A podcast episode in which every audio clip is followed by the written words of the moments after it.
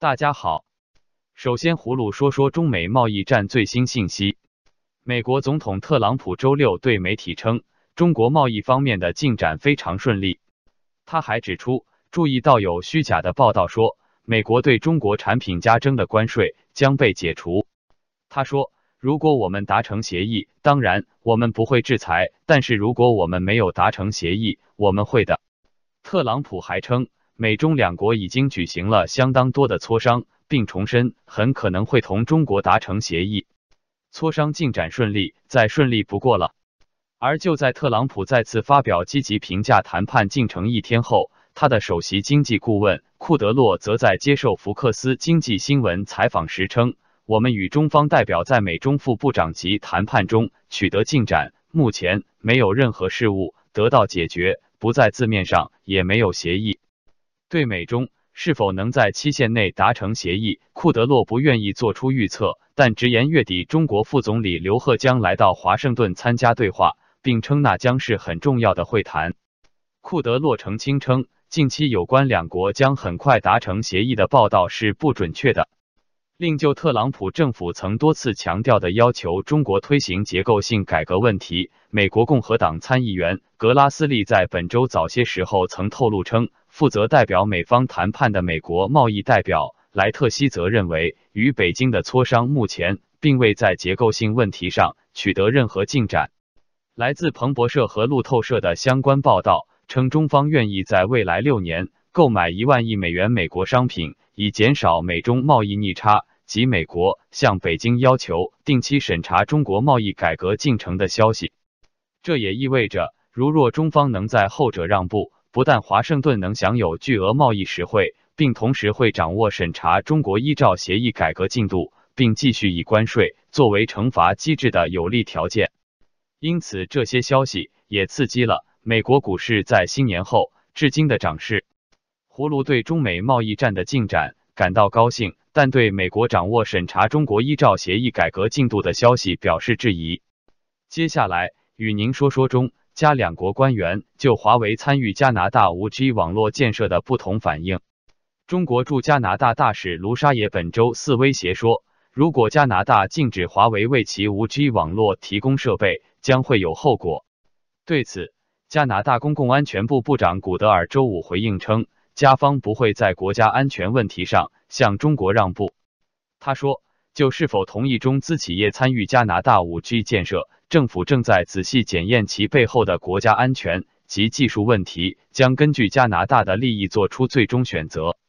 他还强调，加拿大不会在五 G 问题上被中方的威胁所影响。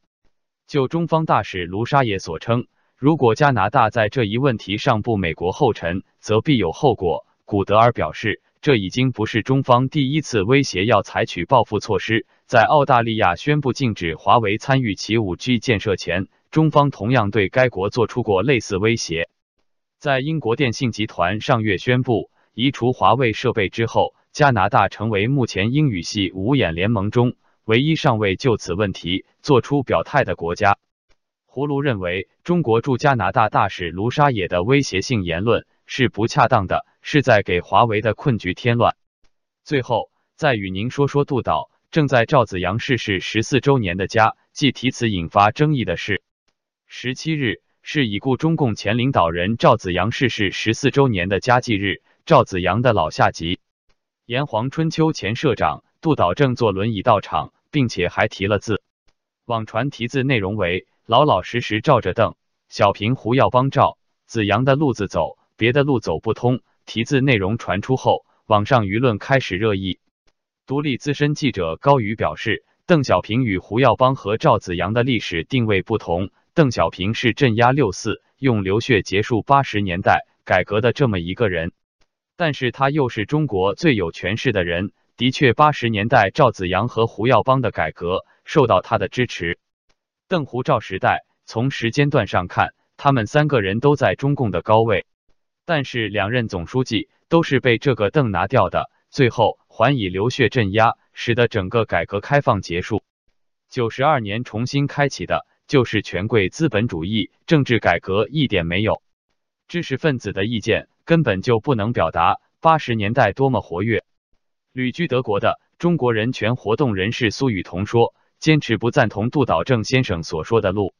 虽然这话是说给中共现任最高领导人习近平听，但是绝不能走邓屠夫的路走啊！纪念赵子阳先生逝世十四周年，写这些非常不妥。旅美中国经济学家夏叶良说，邓胡赵也不是一条路，关键时三人分道扬镳。此话劝习近平如同对牛弹琴，毫无功效。说给制度变革者听，则近乎墨守成规，一条道走到黑。至死还希望中共自我革新。有网友说，人们怀念赵子阳，是因为人们对彼时的改革寄予厚望，以为可以走到宪政民主。时至今日，争论毛邓胡赵显然都没有实质意义。今日之关键是宪政当立。